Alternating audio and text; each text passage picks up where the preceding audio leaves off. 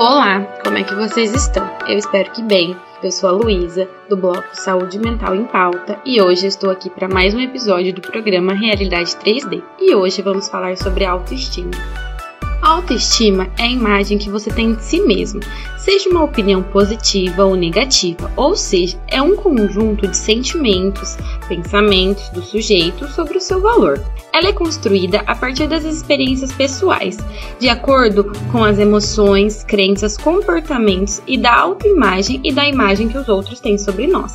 É construída a partir das experiências passadas e influencia os nossos comportamentos nos dias atuais. Assim, a autoestima está relacionada com a forma que nós nos valorizamos, com o nosso bem-estar e também como nós percebemos no mundo.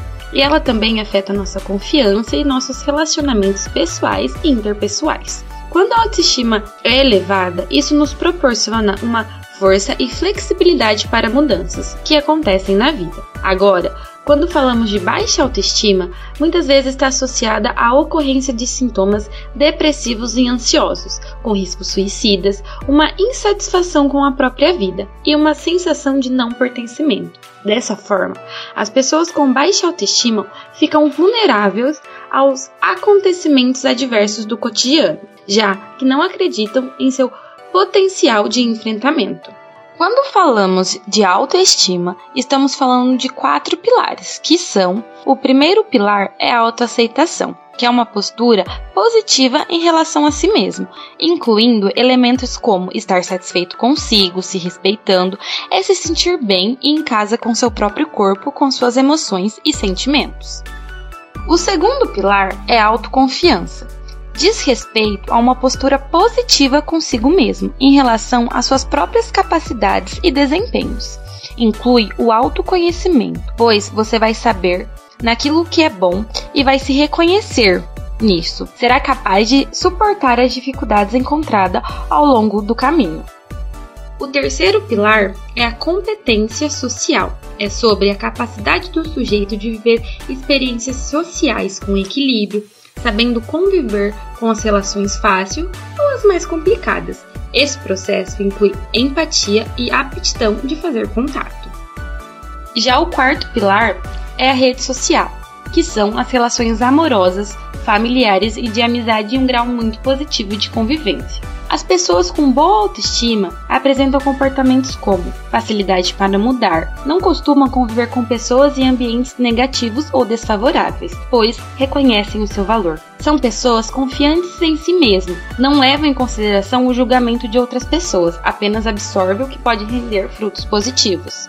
Já a baixa autoestima reflete em uma série de comportamentos que podem, a longo prazo, ser prejudiciais para o desenvolvimento pessoal e profissional. Uma pessoa com a baixa autoestima pode ter dificuldade de dizer não, desenvolver uma compulsão alimentar, obesidade e alguns outros tipos de transtorno, e até mesmo um sentimento de inferioridade e de incapacidade. É importante prestar atenção aos mínimos sinais que a baixa autoestima pode apontar na sua vida, para que você possa trabalhar isso o quanto antes.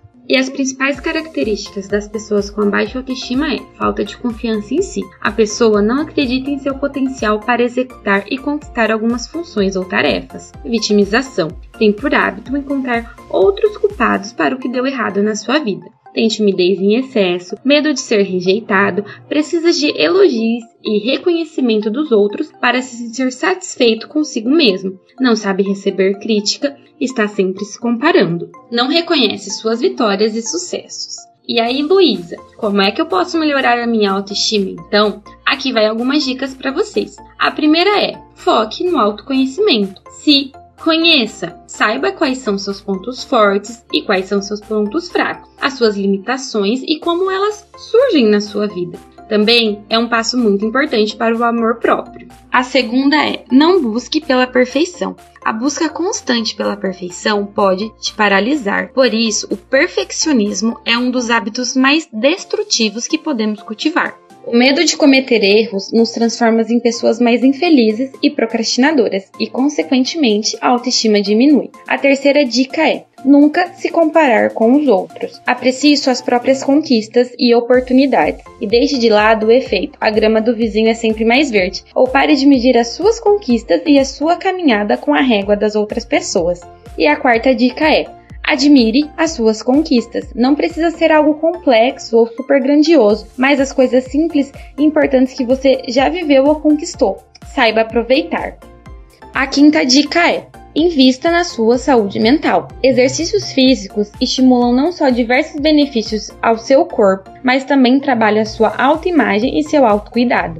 E, para a sua saúde mental, descubra hábitos que te façam relaxar e atividades que te causam prazer. E, claro, invista em terapia, pois este é um momento que você vai olhar para você mesmo e tratar a sua baixa autoestima, trazendo comportamentos mais saudáveis para a sua vida. E esse foi mais um episódio do programa Realidade 3D. Nos acompanhe em nossas redes sociais, que é Instagram e YouTube, que é Realidade 3D. E um beijo e até o próximo sábado.